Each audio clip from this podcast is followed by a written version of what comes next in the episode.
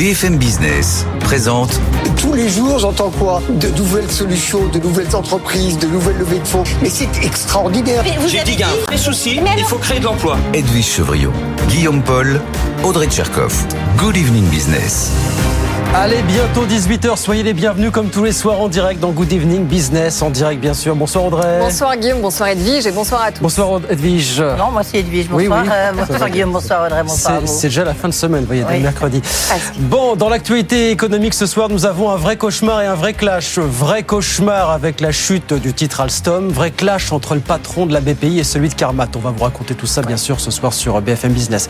Sinon, c'est un vrai commissaire européen qui sera avec vous dans 10 minutes. Edwige. Absolument, Didier Renders. Alors, ben, il est même commissaire, deux fois commissaire Oui. européen, parce qu'en fait, il est commissaire en charge de la justice. Et puis, euh, en ce moment, il est commissaire aussi à la concurrence, puisque Margaret Vestager a fait son tour de piste pour essayer d'obtenir la tête de la, Banque européenne d'investissement. Didier Renders, il nous a accordé un interview avec euh, Thomas Asportas dans les tout nouveaux locaux de la Commission européenne à Paris. Avec lui, ben, on va parler des dossiers un peu chauds. Prix d'électricité. Est-ce qu'Emmanuel Macron peut reprendre le contrôle du prix d'électricité? Rien n'est moins sûr. On parlera bien sûr aussi de Massmobile et, euh, et d'Orange Télécom en Espagne.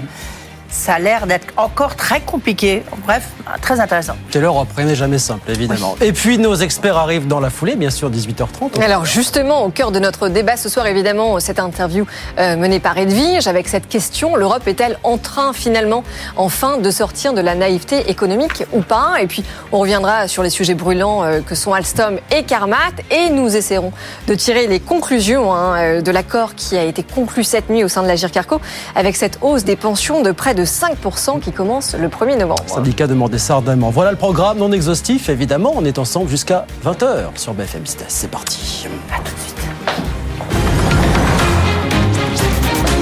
Good evening business, le journal.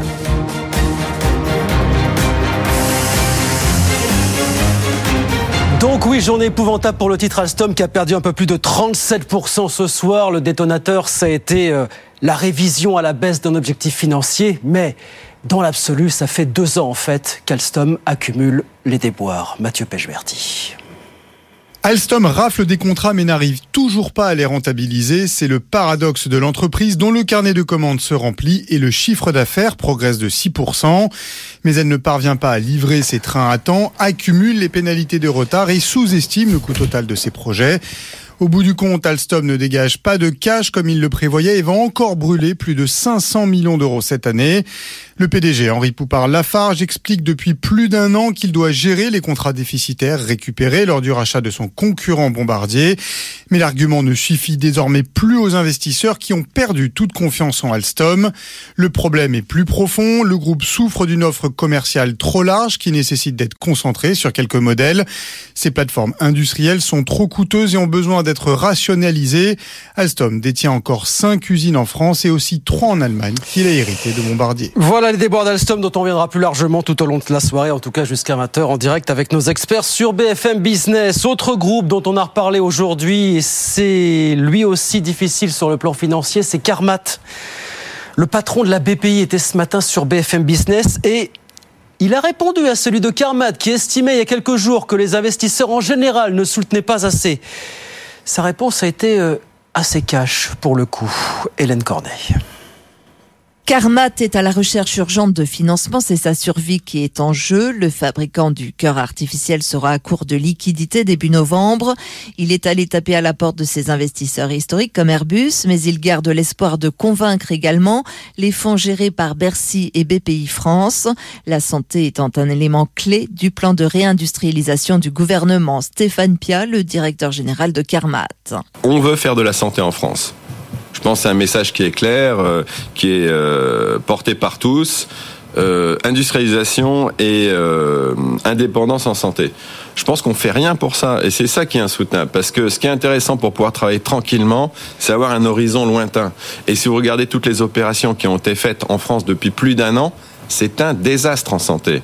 BPI France ne semble pas convaincu de son côté. Son directeur général, Nicolas Dufour, que s'en est expliqué ce matin sur notre antenne. BPI a investi dans Karma. Euh, C'était il y a à peu près 7 ou 8 ans. hein. Et puis nous avons vendu. Nous sommes sortis.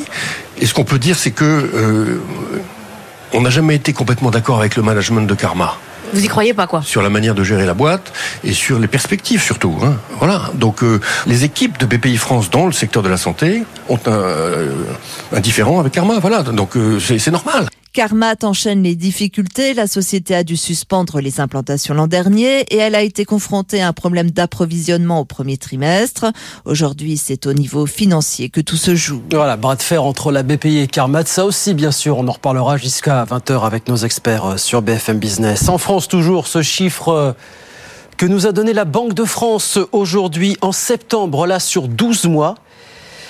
Il y a eu un peu moins de 52 000 défaillances d'entreprises. Ça veut dire que ça y est, sur un an, on est revenu au niveau qui était ceux d'avant Covid. Donc de l'année 2019 à part entière. C'est ce que nous a dit donc la, la Banque de France aujourd'hui. Et puis en France, toujours cette annonce des Galeries Lafayette qui nous disent qu'elles vont fermer leur grand magasin de Berlin. Elles veulent fermer à la fin de l'année 2024. Ça faisait 30 ans plus de 30 ans même que les galeries étaient présentes à Berlin, mais elle explique qu'elles vont fermer ce magasin en raison clairement du changement de comportement des consommateurs. Pauline Tadevin nous raconte ça. C'est la deuxième adresse historique en moins d'un an sur laquelle les Galeries Lafayette tirent un trait. En février, le groupe cédait son BHV Marais parisien à la Société des grands magasins qui lui avait déjà racheté plusieurs points de vente. Cette fois, il annonce la fermeture de son enseigne berlinoise après 30 ans de présence là-bas. Il ne renouvellera pas son bail commercial. La faute notamment, dit le communiqué, à une mutation des attentes de consommation et à l'émergence de nouveaux acteurs, précise le directeur général Nicolas Ouzé. Affectés par la crise Covid, les Galeries Lafayette ont fait le choix de se recentrer sur leurs magasins phares à Paris, Dubaï, Doha ou à Luxembourg. Le groupe a aussi lancé les grandes manœuvres vers la Chine où il ambitionne d'avoir 10 adresses d'ici 2025. Il compte y capter une clientèle qui consomme de plus en plus localement. Autre Eldorado, l'Inde où deux ouvertures sont prévues d'ici deux ans en franchise à Bombay et à Delhi. Voilà les Galeries Lafayette qui vont donc fermer. C'est pour la fin de l'année prochaine. Alors magasin du côté de Berlin. Pauline Tadevin avec nous sur BFM Business. 18h06. On va sur les marchés tout de suite retrouver Étienne Braque depuis Euronext à la Défense. Bonsoir Étienne, on termine quasiment à l'équilibre sur le marché parisien, mais enfin il s'est quand même passé deux trois trucs comme on dit aujourd'hui. Hein. Ah bah oui, bah surtout un, un gros truc, hein, et pas qu'un peu, c'est Alstom qui a perdu, figurez-vous, quasiment 40% en séance. Finalement, c'est une baisse de 37,5%. C'est tout simplement la pire séance pour le titre depuis 2003. Mais bon, à l'époque, c'était pas une grosse capitalisation. Rendez-vous compte, plus de 3 milliards de capitalisation en fumée. Aujourd'hui, ça pèse moins de 5 milliards en bourse. Après donc que le groupe ait annoncé hier revoir à la baisse son objectif de cash flow, de, de génération de, de flux de trésorerie. Le marché ne pardonne pas, sachant que ce n'est pas le premier avertissement sur résultat. Et donc, nous sommes ce soir très largement sous les 14 euros, 13,40 euros pour ce titre Alstom. À noter que le marché se stabilise avant l'emploi américain demain.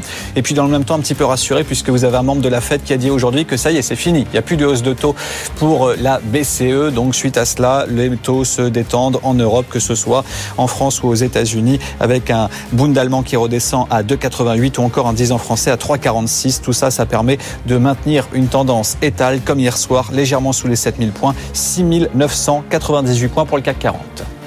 Merci beaucoup Étienne, Étienne Braque donc depuis Euronext pour BFM Business et puis on regarde bien sûr ce qui se passe du côté de, Wall Street à la mi-séance. Le Dow Jones qui est en baisse en ce moment, moins 0,45%, 32 978 points. Et puis l'indice Nasdaq qui perd un peu plus de terrain, moins 0,8%, 13 131 points. Mais on fera un point complet du côté de New York avec Étienne dans une heure, évidemment, sur BFM Business. 18h08, le commissaire européen en charge des questions de concurrence par intérim, Didier Renders, c'est l'invité d'Edwige Chevrillon et Thomas Asportas dans un instant sur BFM Business. À tout de suite. BFM Business présente Edwige Chevrillon, la grande interview. Notre invité, c'est Didier Renders, qui est commissaire européen en charge de la justice, mais aussi maintenant en charge de la concurrence, pendant que Margaret Vestager fait sa campagne pour prendre la présidence de la Banque européenne d'investissement. Didier Renders, bonsoir. Bonsoir. Merci d'être avec nous. Bonjour, j'ai envie de dire, il fait beau. Vous nous accueillez dans les tout nouveaux locaux de la Commission européenne. Il y a encore plein de cartons dehors. Beaucoup de questions à vous poser avec Thomas Asportas euh, sur... Euh, la concurrence peut-être un peu plus. Justement, hier, on a appris euh, que la Commission européenne avait lancé une enquête sur les voitures électriques, comme quoi vous avez la preuve de subventions qui auraient été données euh, par le gouvernement chinois, par les Chinois en tous les cas, aux voitures électriques. Est-ce que ça veut dire que c'est un peu la fin de la naïveté de la Commission européenne? Bah, Prise de conscience C'est la volonté de faire respecter les règles. Et ça avait été annoncé par la présidente de la, la Commission, Ursula von der Leyen, dans son discours sur l'état de l'Union à Strasbourg à la mi-septembre, en disant on doit pouvoir vérifier que des véhicules qui arrivent sur le, continent européen, parce que c'est le cas des véhicules chinois, arrivent dans des conditions de concurrence correctes. Alors ça dépend plus du commerce évidemment que de la concurrence proprement dite euh, dont, dont j'ai la charge, mais ça veut dire qu'on mène une enquête pour vérifier que des aides d'État, on connaît le système chinois, ne viennent pas fausser complètement le jeu de la relation commerciale. Euh, Je vous dirais un peu comme nous avons réagi lorsque du côté américain, il y a eu cette idée de donner une prime à l'acquisition de véhicules électriques notamment, à condition qu'ils soient produits aux États-Unis. On dit, attendez, il y a des règles de l'Organisation mondiale du commerce. Euh, une aide directe à l'acquisition d'un véhicule, elle doit valoir pour tous les véhicules, aussi quand ils sont produits en Europe. Ici, c'est encore un autre débat, c'est de vérifier qu'il n'y ait pas un soutien tel massif qu'on se trouve dans une distorsion totale de concurrence. Un peu ce que l'on a connu sur les panneaux solaires, les panneaux photovoltaïques. Mais est-ce qu'il fallait pas lancer cette enquête avant même de décider peut-être la fin euh, des moteurs thermiques en Europe? Non, parce que je crois qu'on a donné un signal très clair pour l'industrie européenne, et qui a d'ailleurs bougé depuis, euh, de développer les technologies qui vont aussi vers l'électrique. Et nous avons nous-mêmes d'ailleurs choisi d'orienter maintenant une vraie politique industrielle européenne, je pense aux aides d'État, où nous facilitons l'investissement dans la production, par exemple, de batteries euh, pour les véhicules électriques sur le territoire européen, comme on facilite la, construction d'industries euh, fabriquant des microprocesseurs indispensable aussi à l'industrie automobile. Donc ça va de pair. Mais on ne doit pas simplement se dire on va essayer d'être euh, compétitif sans se demander si d'autres ne faussent pas les règles. La Commission dit qu'elle a déjà des débuts de preuves, des premières preuves concluantes. Quelles peuvent être concrètement les, les mesures de rétorsion euh, à l'égard des constructeurs chinois? Bah, D'abord, c'est l'accès même sur le marché, parce qu'à un moment donné, ce sont les règles de, de l'Organisation mondiale du commerce qui sont là. C'est donc bien en matière de commerce que l'on regarde la situation. On pourra aller jusque-là bloquer le- le- le- l'importation, ne les sont pas- exportations de les véhicules chinois en ne Europe. sont pas pour l'instant sur la table de la Commission. On va voir jusqu'où on va pouvoir collecter des éléments de preuve. Mais c'est vrai qu'il y a des indices qui ont déclenché la procédure. C'est toujours sur base d'indices. On s'en Et, et qui montre le niveau de subvention est de combien? Bah, qui montre surtout qu'on arrive à, à des prix dont on ne comprend pas très bien comment ils peuvent être composés en fonction de l'évolution euh, des salaires et la fonction de l'évolution des prix des matières premières euh, qui sont utilisés aussi en, en Chine. Vous savez, il y a beaucoup d'investisseurs européens en Chine, donc on a quand même une assez bonne idée du marché, y compris dans le secteur automobile. Il y a de grands groupes automobiles européens qui sont présents en Chine, donc on peut comparer un peu les situations. A aussi la, taxe carbone hein, qui est rentrée en vigueur. Enfin, c'est un essai à blanc un petit peu de- depuis le 1er octobre. Euh, vous, vous ne redoutez pas des rétorsions de la part des Chinois? Il y a toujours un risque de rétorsion si on ne vient pas avec un dossier solide. Et donc c'est pour cela que la présidente de la Commission avait clairement annoncé cette enquête. On ne veut pas simplement dire nous pensons qu'il y a probablement des aides chinoises qui viennent fausser la concurrence. On veut aller voir de beaucoup plus près quels sont effectivement les arguments que l'on peut utiliser pour le démontrer, comme on le fait dans tous les débats sur le commerce international. Vous savez qu'il y a toujours eu, euh, le débat le plus connu, c'est probablement entre Airbus et Boeing, euh, où en permanence il y a des débats à savoir qui apporte le plus d'aide aux États-Unis ou en Europe à l'entreprise aéronautique, et on a toujours tenté de trouver des solutions.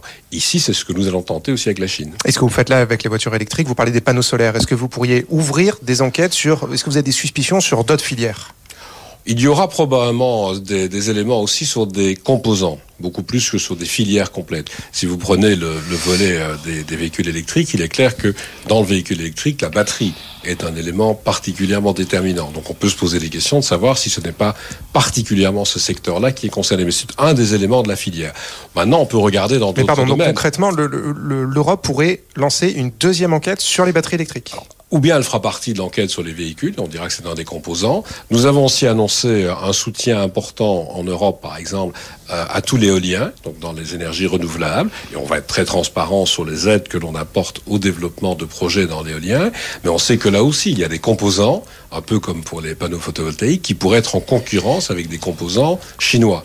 Si ça se fait dans des conditions de concurrence correctes, pourquoi pas? Mais si on constate là de nouveau une possibilité d'aide trop importante du côté chinois, on pourrait ouvrir une enquête de la même façon. Donc cette démarche, c'est pas seulement une démarche spécifique sur les véhicules, c'est de lancer un message aussi, de dire clairement, on veut jouer, mais avec des armes qui soient acceptables. On va continuer sur la fin de la naïveté. Je vais vous citer une phrase du président Emmanuel Macron qui a dit La France va reprendre le contrôle des prix de son électricité. On aura une réponse au mois d'octobre. Si on doit faire des choix tout seul, on sait faire on n'est pas naïf. Ça, évidemment, c'est sur les prix d'électricité. Qu'est-ce que vous lui répondez, Didier Renders bah, je euh, C'est pas possible pour l'instant au niveau européen? Mais on est dans un débat pour l'instant sur deux grands enjeux au niveau européen. Il y a la redéfinition du marché de l'électricité. Oui. Et donc c'est un débat difficile. Mes collègues en charge en matière d'énergie, euh, ils travaillent, je dirais, pratiquement jour et nuit. Heureusement, on a l'éclairage pour la nuit. Et donc on continue cette discussion pendant euh, de longues heures avec les États membres. À côté de cela, nous sommes prêts à regarder quels sont les soutiens qui peuvent être apportés alors euh, aux bénéficiaires ultimes, c'est-à-dire aux consommateurs, particuliers ou entreprises? Très concrètement, en France, il y a ce qu'on appelle dans d'autres pays une rente nucléaire. Il y a une capacité, évidemment. C'est un choix qu'a fait la France. Non, non mais donc, Un la- choix de- bien sûr, mais donc ça, la France a donc la capacité, et on doit voir dans quelles conditions, de dire, ben, finalement, l'énergie nucléaire me coûte moins cher. Je peux décider de fixer un prix et de prendre le supplément pour aider les consommateurs. Que ce soit, et donc quand vous parlez d'un prix maximum, c'est de ça qu'il s'agit, c'est d'essayer de se dire, moi je produis à un prix inférieur au prix du marché global, donc je peux prendre une marge et l'utiliser pour aider des consommateurs, que ce soit des particuliers ou des entreprises. Les Allemands veulent le faire avec des aides d'État. Direct Direct. Des subventions Des subventions. Donc nous allons devoir, en parallèle avec la redéfinition du marché, vérifier ce qui est possible, de quelle manière on peut intervenir dans les États membres pour aider, en fixant, vous, vous appelez ça un prix maximum, en tout cas en fixant une aide à apporter pour que les prix ne soient pas trop élevés pour les consommateurs.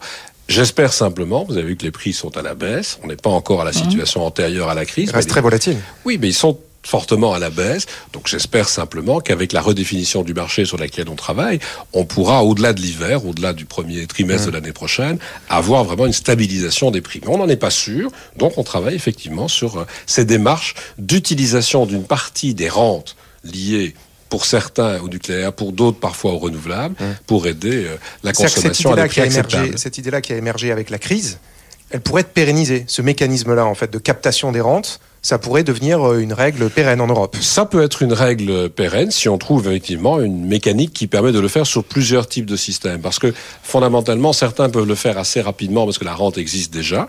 Prenez l'exemple du nucléaire français. D'autres se disent, nous allons avoir cette capacité assez vite grâce aux renouvelables, qui se développent très rapidement, mais qui n'est peut-être pas encore tout à fait là.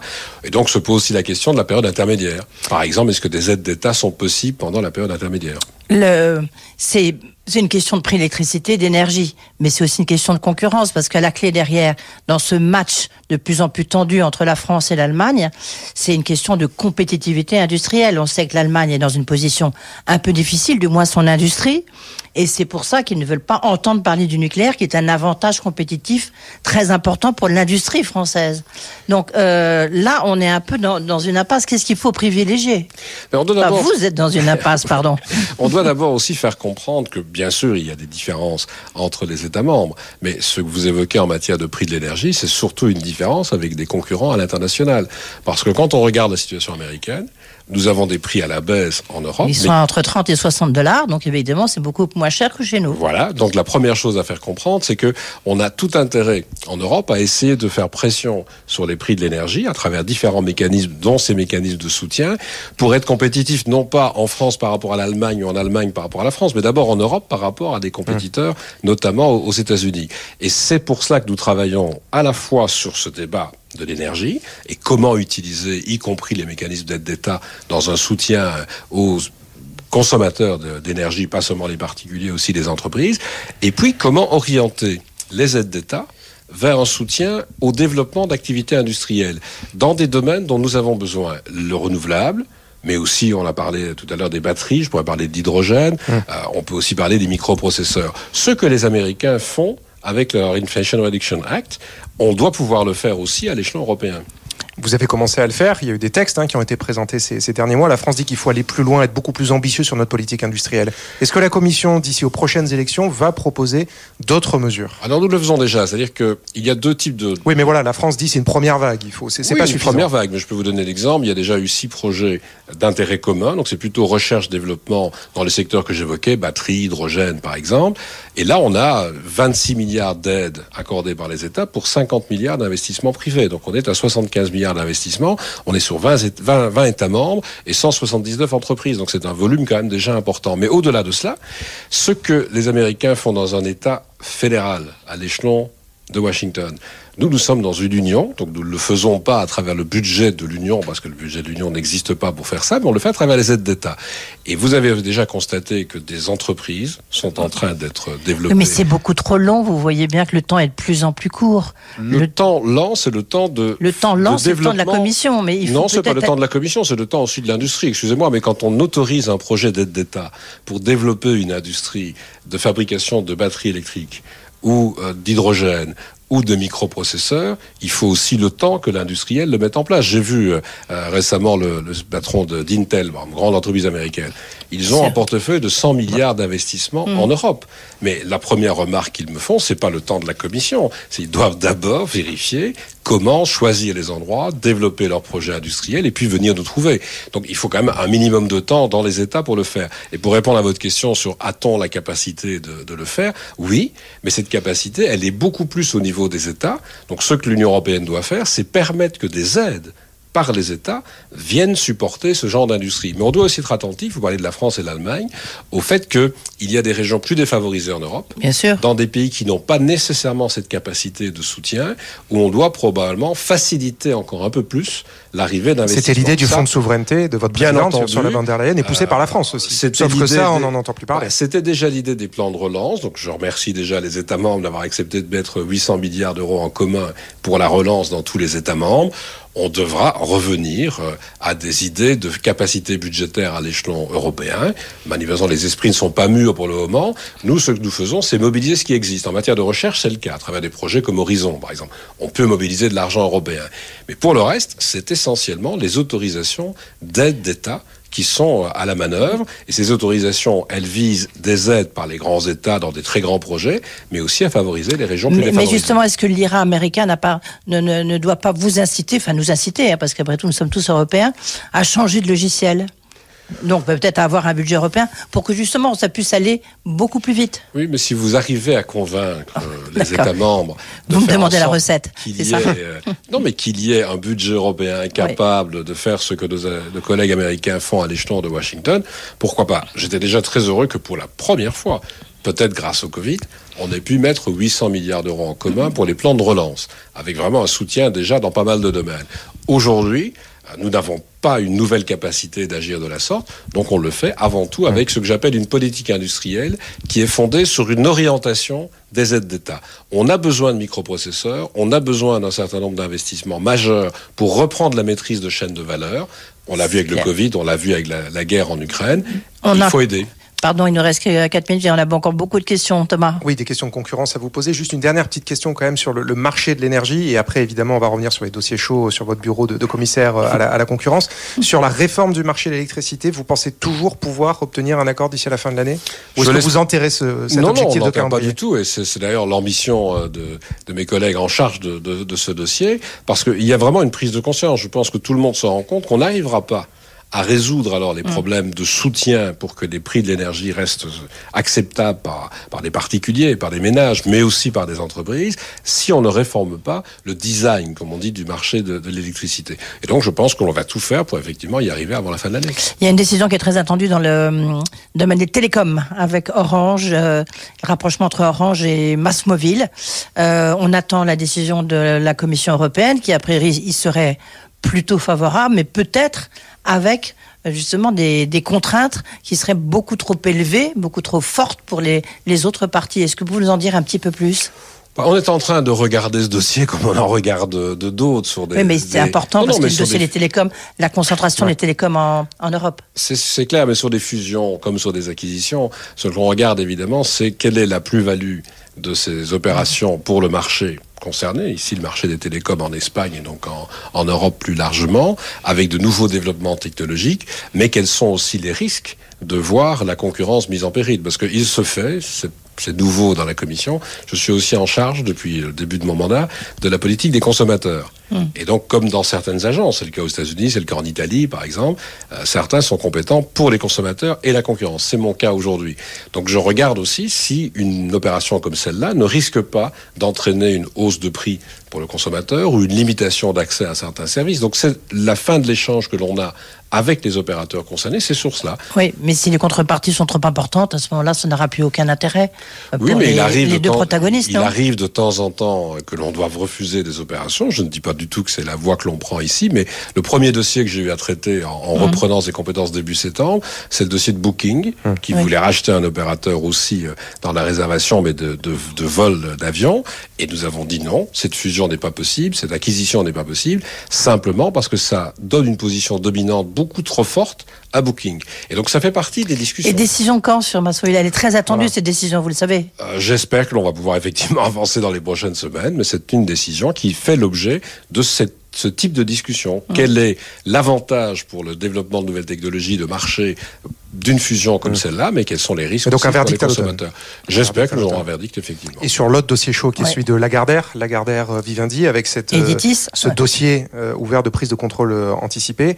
Là aussi, quand est-ce que vous allez rendre votre Là, je n'ai pas de délai en, en tête pour l'instant parce que je dois reconnaître qu'on m'a annoncé un certain nombre d'enquêtes qui sont en cours et de demandes de renseignements qui sont en cours. Donc, quand nous recevrons les renseignements demandés, on pourra fixer un, un délai. Il faut jamais Ah, vous se- les avez pas encore reçus En tout cas, ma direction ne m'a pas encore transmis de, de renseignements. Bah, vous serez au courant, si Ils le cas. sont peut-être arrivés hier, j'étais à Strasbourg hier, on ne sait jamais, mais je n'ai pas encore vu ces, ces éléments. Il faut bien se rendre compte que dans beaucoup de cas, ce que nous faisons surtout, c'est de demander des renseignements précis sur le contenu des opérations. Parce que c'est tout à fait logique que les opérations soient montées d'abord entre les opérateurs, et de manière même souvent Et là, c'est la suspicion de prise de contrôle anticipée. C'est un des éléments qui fait l'objet de l'enquête. Oui.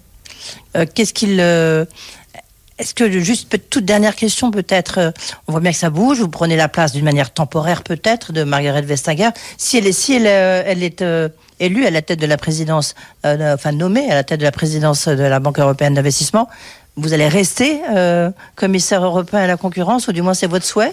En tout cas, je continuerai à exercer cette compétence, effectivement, dans, dans ces circonstances-là. Mais vous savez, dès qu'on entre dans, dans les compétences, je l'ai fait au début du mois de septembre, on les prend pleinement. Et donc maintenant, je les gère comme si j'avais à les gérer jusqu'à la fin du millénaire. Euh, si ça s'arrête plus tôt, ça s'arrêtera plus tôt. Et à l'inverse, si justement Margaret Vestager n'obtient pas la Vous présidence, elle récupère question- son Ouais, vous portefeuille? poserez la question à la présidente de la commission, parce que c'est une décision qui dépend de la présidente de la commission. C'est comme ça qu'elle m'a proposé euh, de reprendre cette compétence et elle verra comment réorganiser les, les services. Mais pour l'instant, je travaille vraiment comme si je n'avais plus que ça à faire jusqu'à la fin de mes jours.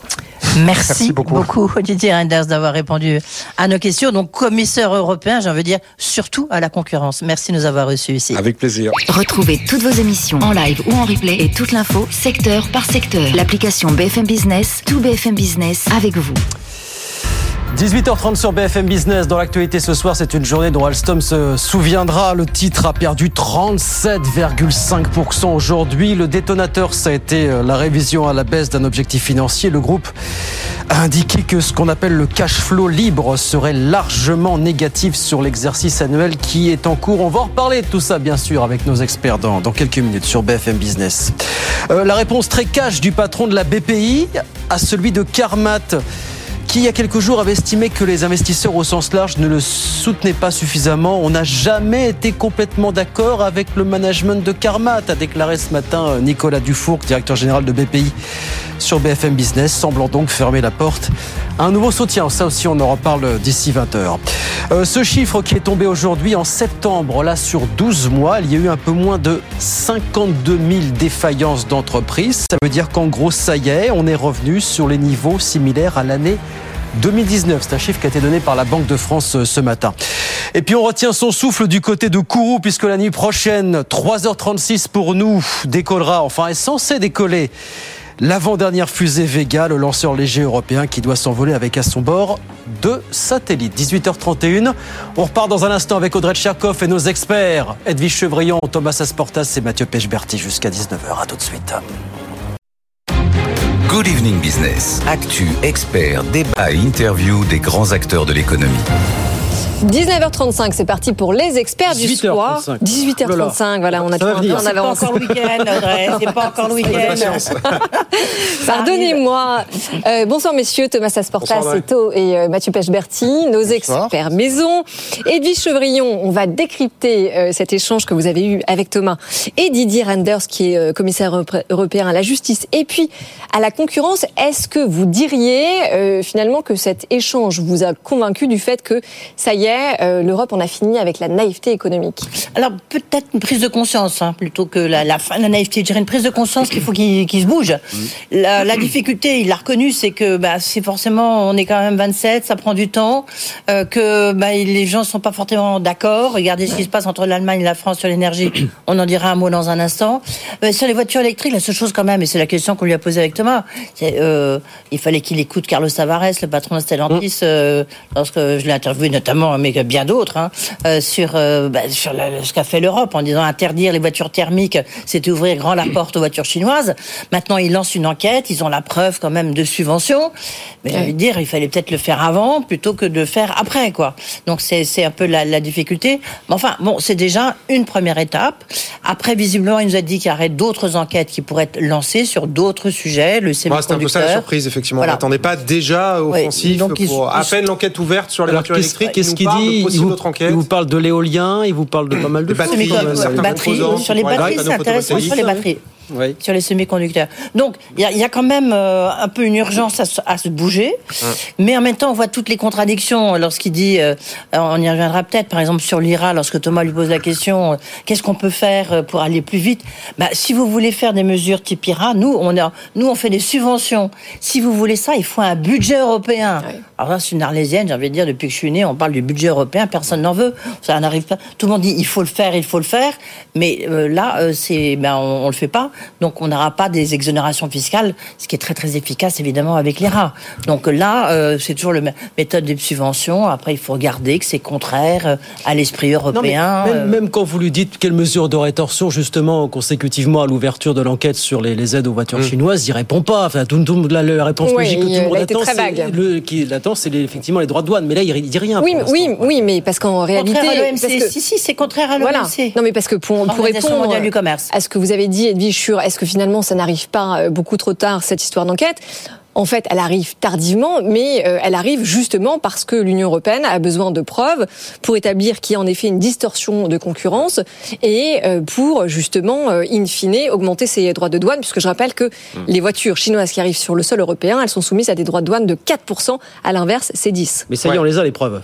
Oui, oui, oui, puisque le, le- le- la Après, commission le oui. matin même annonçait l'ouverture formelle Hier matin, de, de- hier- hier de soir, l'enquête. C'est pour ça qu'il embrayait en disant qu'il y a des soupçons dans dans d'autres filières, effectivement, les batteries, certains composants pour les pour les panneaux euh, photovoltaïques. Il, il nous a un petit peu étonné en disant que quand même la, la menace ultime, même si après il a reconnu qu'il le ferait pas, mais quand même que ce serait carrément interdire l'accès du marché aux Chinois.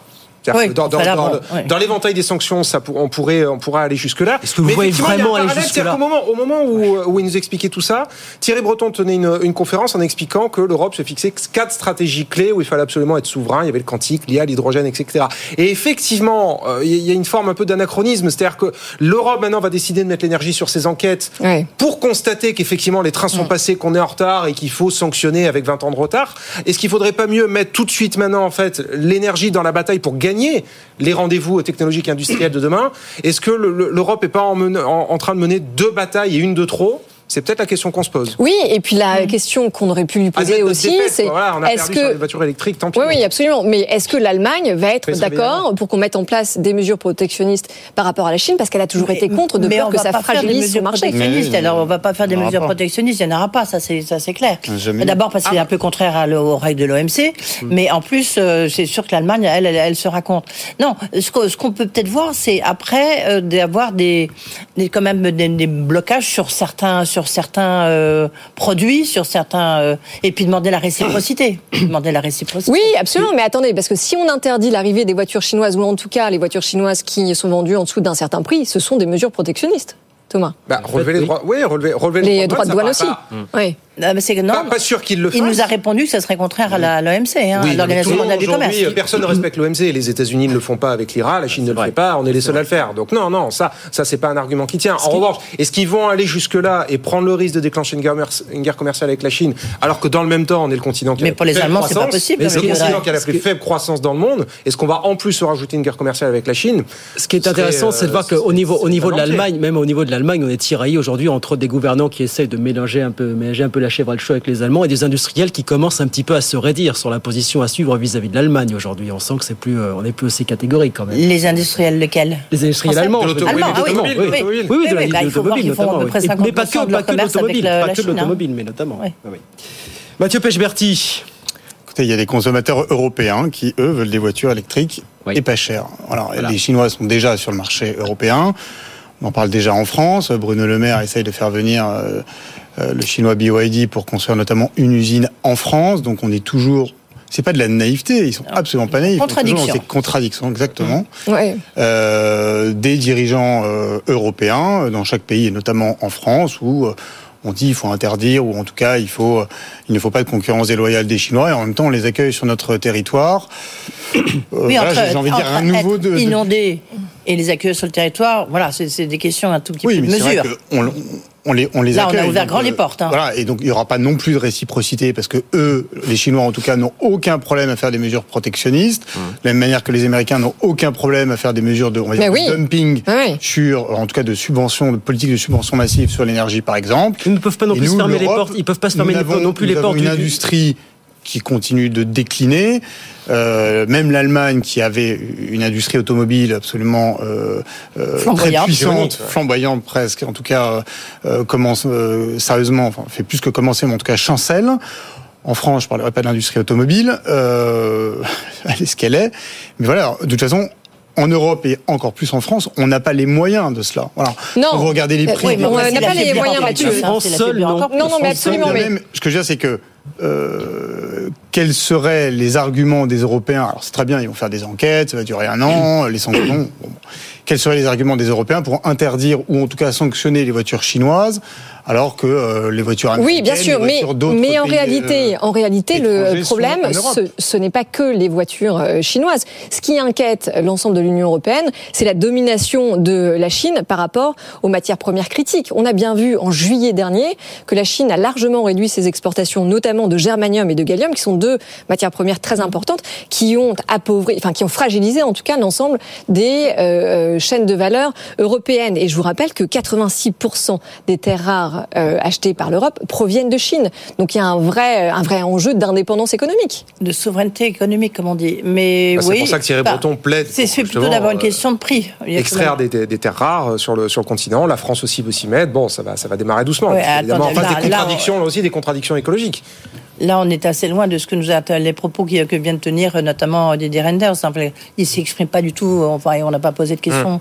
là-dessus. Donc, sa sa réponse, elle est, elle est plus sur la nature du prix et des conditions sur Ouais. effectivement sur les, les terres rares qui en soi est un énorme sujet. Vous avez raison de le souligner. Il y a- il y a quand même ce bémol, effectivement, qui effectivement on entame un bras de fer avec la Chine sur ces questions. Ne pas oublier que la Chine ne peut pas non plus se fermer les portes du premier marché aujourd'hui, premier marché européen avec 500 millions de consommateurs. C'est peut-être ça aussi qui sera le juge de paix à un moment donné. Ah, voilà. bah, de toute façon, les consommateurs, eux, euh, ça, ça leur va très bien des voitures Et chinoises. les consommateurs, ça leur va très bien. à 30 000 euros et pas à 40 ou 50 000 euh, comme le proposent les constructeurs français ou Tesla. À, à hein. quelle échéance on peut voir les premiers, éventuellement, une mesure de rétorsion euh, de, de la Commission européenne arriver Dans une petite année, puisqu'apparemment... Une petite année, c'est euh, pas ouais, tout de suite. Ce hein, que voilà. disait, euh, c'était mi-septembre, Ursula von der Leyen, quand elle annonçait au Parlement euh, l'ouverture de l'enquête, enfin que l'enquête allait bientôt être ouverte, euh, les- les- le, le bureau de la Commission nous expliquait dans la foulée qu'au bout de neuf mois, les premières sanctions pouvaient arriver. Donc là, dans, dans 9 mois, effectivement, on peut commencer à avoir Ouais, les premières euh, mesures de, de rétorsion. Donc ça nous emmène quoi Au printemps, au début de l'été, quoi.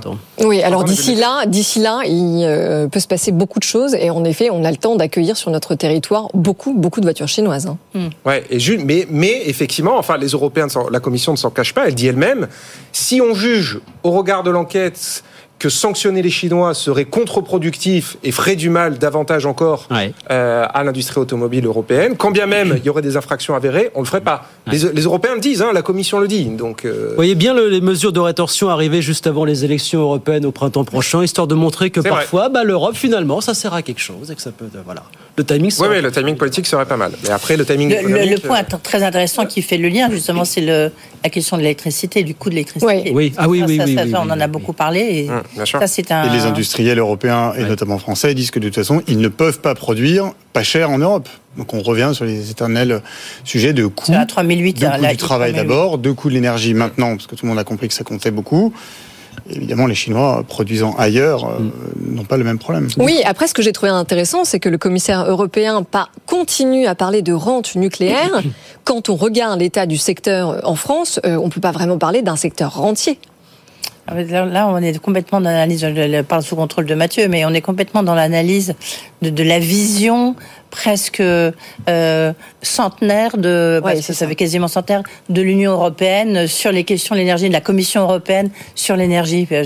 Moi, c'est quelque chose qui m'a frappé en écoutant la, la réponse d'Didier Reynders. J'ai l'impression qu'aujourd'hui, notamment sur l'état du nucléaire français, en effet, on n'est plus du tout dans la, dans la même, euh, on n'est plus du tout dans les mêmes mots, les mêmes termes employés par Didier Reynders.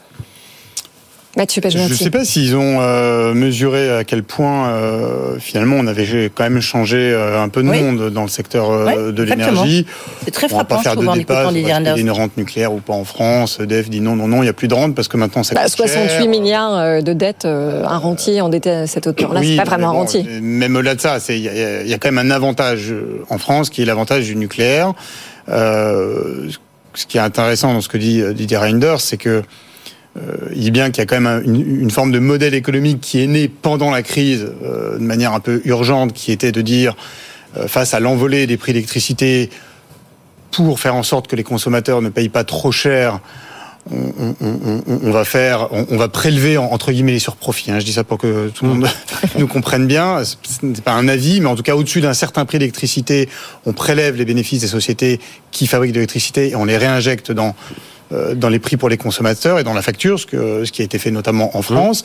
Et il dit ça va perdurer. Bah, écoutez, ça tombe bien parce que c'est exactement ce qui va se passer en France. Voilà, le gouvernement travaille depuis six mois là-dessus et ils ont trouvé que le modèle marchait très bien, ce qui permet à la fois euh, d'avoir un système régulé, mais euh, il faut fixer un prix d'électricité au-dessus duquel vous euh, redistribuez euh, l'argent. On se dirige vers ça. De toute façon, il n'y a pas trop d'autres choix. Bien. À suivre. Oui, voilà pour cette interview de Didier Renders. Donc, euh, il y a quelques instants avec Thomas et avec Thomas et Edwige. Euh, journée cauchemardesque, évidemment. On pouvait pas ne pas en dire un mot. On va en parler pendant une petite dizaine de minutes pour Alstom. hein. Le titre, regardez-moi ça. Si vous nous regardez à la télévision, moins.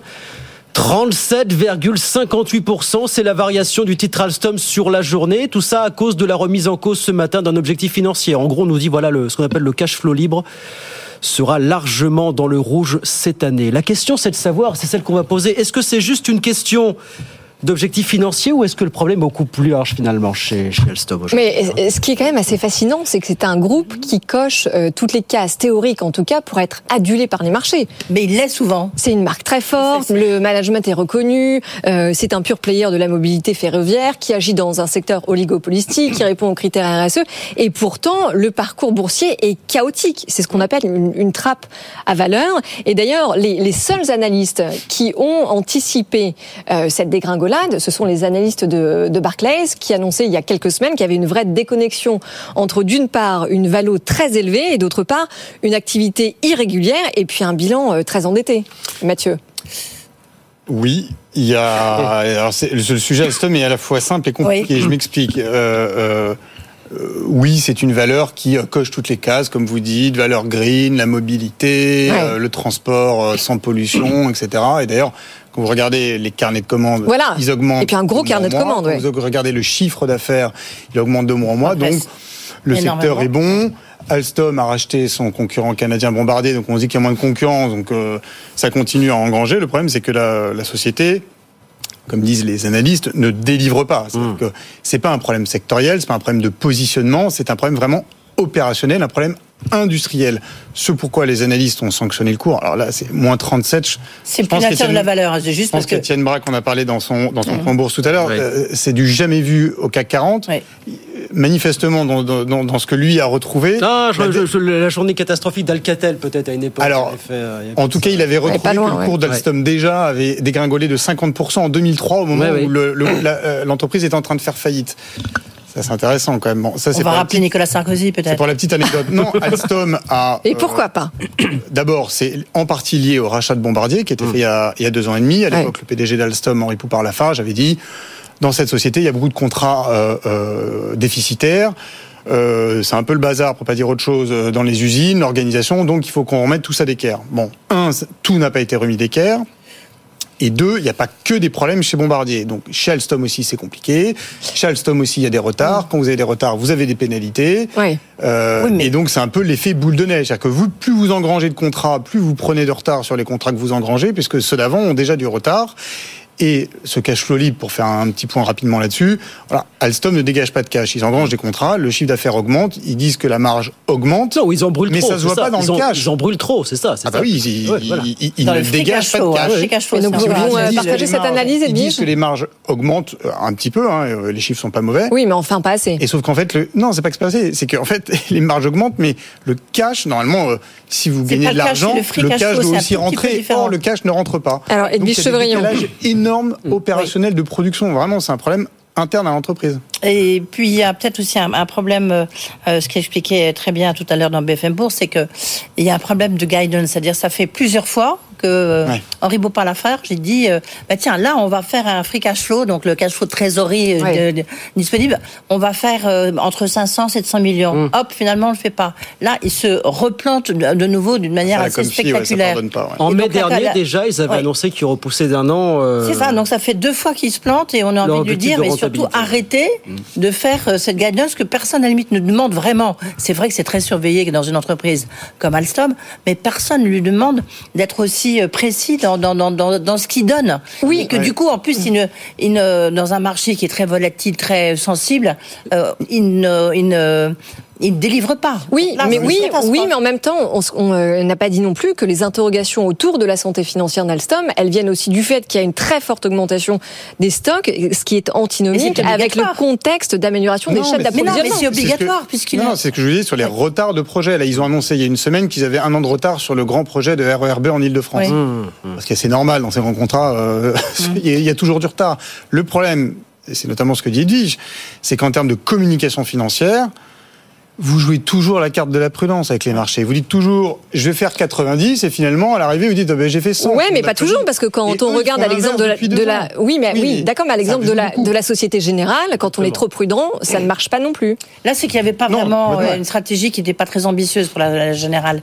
C'est, c'est, c'est, oui, ça. Oui, exactement. Et effectivement, euh, Frédéric Oudéa avait toujours été un peu trop optimiste. Il avait voilà, et là, pas délivré. Les, mais là, on les est... marchés, et d'ailleurs, une valeur comme Alstom, c'est intéressant parce qu'il n'y a pas beaucoup, beaucoup d'analystes en réalité qui suivent encore cette ouais. société comme les journalistes d'ailleurs, et vous décevez une fois, mais pas deux. Mais là, alors à la clé, à la clé, Mathieu, est-ce que est-ce qu'on peut imaginer que les agences de notation, notamment comme Moody's, puissent abaisser la cote de crédit d'Alstom, ce qui in fine ferait grimper forcément les coûts d'emprunt, ah bah ce qui serait dramatique? Là, effectivement, le, le risque, c'est l'effet boule de neige, hein, euh, très clairement. Au moment où votre valeur en bourse se casse la figure, ils disent ouais. depuis un an qu'ils n'ont pas besoin d'augmentation de capital.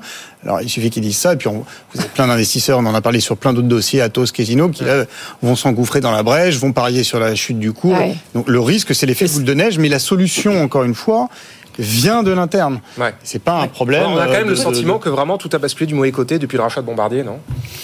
Alors c'est ce qu'on a tendance à penser, euh, et quand on regarde en détail, il y a un peu les deux. Il y a effectivement le sujet bombardier qui s'arrive quand même pas à régler. Euh, manifestement en interne, l'intégration n'est pas faite, pas finie. Et puis elle est beaucoup plus coûteuse que prévu cette intégration. Mais il y, a, il y a un carnet de, de commandes quand même qui mais tient. Mais Alstom depuis toujours, en tout cas depuis 15 ans, 20 ans même, et c'était déjà à l'époque la politique de, de, de Patrick Cron quand il dirigeait Alstom. Il y a toujours eu une culture chez Alstom de un peu euh, on arrose commercialement, c'est-à-dire que vous prenez les contrats, vous, mmh. vous prenez les contrats en faisant, on engrange. Un peu, en faisant un peu du dumping, on engrange, on engrange, on engrange. Régulièrement, on voit passer des annonces mais... de contrats de chez, de chez Alstom ah oui. un peu partout dans le monde, et, très très régulièrement. C'est comme ça que la bataille s'est faite entre Alstom oui. et Siemens, oui. et c'est comme ça. c'est la stratégie que Bombardier avait euh, mise en place, un peu contraint et forcé, depuis plusieurs années, et c'est comme ça que Bombardier Transport s'est cassé la figure. Donc ouais. attention quand même, vous êtes dans, c'est une industrie compliquée sont des projets. Euh, en plus, Alstom a une stratégie d'adapter beaucoup ses projets à chaque entre guillemets client et pays. Et en plus, ce que, ce que ne dit pas Alstom, et ce qu'on nous dit en tout cas dans les couloirs chez Alstom, c'est qu'en face vous avez des clients qui sont des États, des collectivités locales, et c'est pas les meilleurs pilleurs. Est-ce euh, qu'on est en toujours qu'on est dans l'idée aujourd'hui que le mariage avec Bombardier, qui n'était pas forcément la priorité, puisqu'on a aussi eu euh, des velléités de mariage avec Siemens il y a quelques années, et que c'était le meilleur partenaire véritablement, même si on a expliqué que le mariage avec Siemens à leur époque Alors- aurait été un véritable bain de sang sur le plan social. Alors moi, je veux dire, je pense qu'on s'est euh, tous bien fait enfumer sur ce sujet. Pourquoi euh, moi, le premier, euh, parce que le mariage avec Siemens, le projet de mariage Ouais. avec Siemens, hein, c'était 2018 à Ouais. l'époque. Euh, le discours d'Alstom, c'était de dire euh, les Chinois vont arriver. Oui. Il y a un leader chinois qui s'appelle CRRC. qui est leader mondial d'ailleurs. Il va débouler. euh, oui, oui. Alors maintenant, Alstom est quasiment au même niveau en termes de chiffre d'affaires, mais il va débouler en Europe. Il faut se consolider. Il faut se marier pour résister aux Chinois. Alstom a fait un projet de mariage avec Siemens. Il s'est fait retoquer par la Commission européenne. Rappelez-vous à l'époque. euh, Ouais, oui, absolument, dramatique. Ouais. euh, le- les Européens déjà sont naïfs, on va se faire envahir par les Chinois, euh, fallait pas refuser Alstom Siemens, etc., etc. Deux ans après, rebelote, Alstom revient avec son projet de mariage avec Bombardier. Du coup, on va résister aux Chinois. Il n'y a pas un train chinois qui est vendu en Europe. Les Chinois ne sont pas en Europe. Donc moi, Bah, quand je regarde un petit peu ça, qu'est-ce qui s'est passé chez Alstom? Eh bien, chez Alstom, il y, a un- il y avait un actionnaire qui a disparu, mais il y avait un actionnaire depuis une bonne quinzaine d'années qui s'appelait le groupe Bouygues. Oui, c'était Bouygues. On va pas refaire de la, de la 30%. téléologie ou de, en tout cas de l'histoire économique autour d'Alstom, mais qui avait depuis 2012-2013 envie de vendre sa part dans Alstom. Il Ouais. ne pouvait pas, évidemment, tous les ministres lui disaient hors de question, vous sortez pas d'Alstom parce que il y avait encore, c'est une marque quand même euh, euh, très forte. Et à ce moment-là, ils ont commencé à découper. Et donc Patrick Voilà, a vendu les 2014. activités énergie à General Ouais. Electric. Il y a eu au, au passage des opérations financières importantes, des dividendes remontés, notamment au groupe Bouygues. Et puis Et on a accusé la France d'avoir bradé une activité stratégique. et ensuite, ils ont eu quand même l'instruction de sortir définitivement du groupe Ouais. en faisant une opération financière. Ouais. Le mariage avec Siemens, ça n'a pas marché. Je rappelle qu'il y avait eu une tribune de Martin Bouygues, qui n'arrive Oui. jamais, pour dire c'est scandaleux, Madame Vestager, etc. Et puis ils ont fini par vendre à Bombardier. Et il n'y a toujours pas de train chinois qui déboule, contrairement aux automobiles, en Europe. Donc je pense que là-dessus, Vous avez presque l'air de le regretter, Voilà. euh, Mathieu Pechberti. Comment Euh, Vous avez presque l'air de le regretter. Non, moi j'avais j'avais une ah non, mais question. faut, sa- Oui. faut- savoir pourquoi c'est pourquoi cette opération a été faite. Euh, moi, j'ai une presque une question euh, analyse. C'est que on, on est en train de, de, de changer complètement un peu d'univers en termes de mobilité, Oui. des nouveaux trains, euh, des nouveaux TER, des nouveaux RER.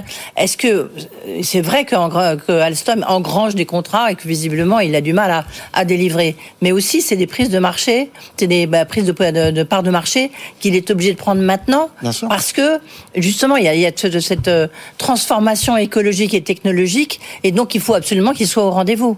Et donc euh, est-ce qu'il n'est pas pris dans une espèce de, Oui, moi- course de vitesse Moi, je ne considère pas que le sujet soit gravissime. Euh, C'est un sujet industriel, opérationnel, interne, et les dirigeants doivent redresser. Oui, c'est ça. C'est ce que vous dites. Oui, oui, Oui, mais oui, mais en fait, non, Thomas, ça ne, ça ne fait que, que nous rappeler que malgré la volonté politique euh, du monde de se décarboner, eh bien finalement personne n'est immu- immunisé euh, contre les contraintes budgétaires. C'est tout.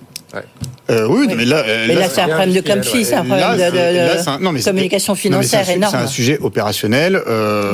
De cadence de production, d'organisation de production, que sais-je, c'est vraiment même interne, mais C'est Alstom, arrivé à a Airbus, priori, c'est arrivé à Airbus, a ça priori, aussi. ne va pas se. Oui, oui, oui. Et pas en bourse. Ouais. Alstom ne va pas s'écrouler, hein. Et personne n'est immunisé contre les mouvements erratiques du marché. Je dis ça avec, euh, voilà, c'est un euphémisme. Ouais. Euh, Alstom en a fait les frais. Et ben voilà, Moins ça, de 35 quand même. ça euh, fait mal. hein. pour une boîte- pour une boîte du euh. Trappe à valeur, comme on dit. Voilà, merci beaucoup à tous les trois d'être venus. Merci beaucoup Thomas, Thomas Asportas, merci Mathieu Pechberti, Edwige Alundi. Lundi, lundi c'est le patron d'Equance qui sera là. Une annonce à nous faire. Première fois qu'il parle. Euh, justement, vous parliez du groupe Bouygues. Oui, je- Donc, euh, ça va être intéressant de voir euh, comment ça marche euh, Equance, parce que c'est très très gros rachat pour Bouygues. Donc, est-ce que ça délivre. Voilà. Ils sont sortis d'Alstom, ils sont rentrés chez Quance. Et, oui. voilà. Et donc, euh, Ils ont fait, interview de son apparemment. patron, Jérôme Subler. Eh On ben, va voir euh, ce que ça donne. Lundi prochain, 18h. On fera un débrief. Absolument, 18h58. Bah, nous, on revient dans un instant, évidemment. Ah oui, restez avec nous, on a beaucoup de sujets. Euh, Alors, euh, dans la série des dégringolades, on va parler de Carmat. Ouais, c'est dur aussi avec un petit clash ce matin avec le patron de la BPI. Et puis, euh, on reviendra bien sûr sur l'interview de Didier Renders. Et puis, cet accord à Carco dans la douleur. Ça se passe toujours comme ça entre les partenaires sociaux. Oui, mais accord positif. Hein. Ouais, à la fin on s'embrasse comme toujours. Allez, à tout de suite.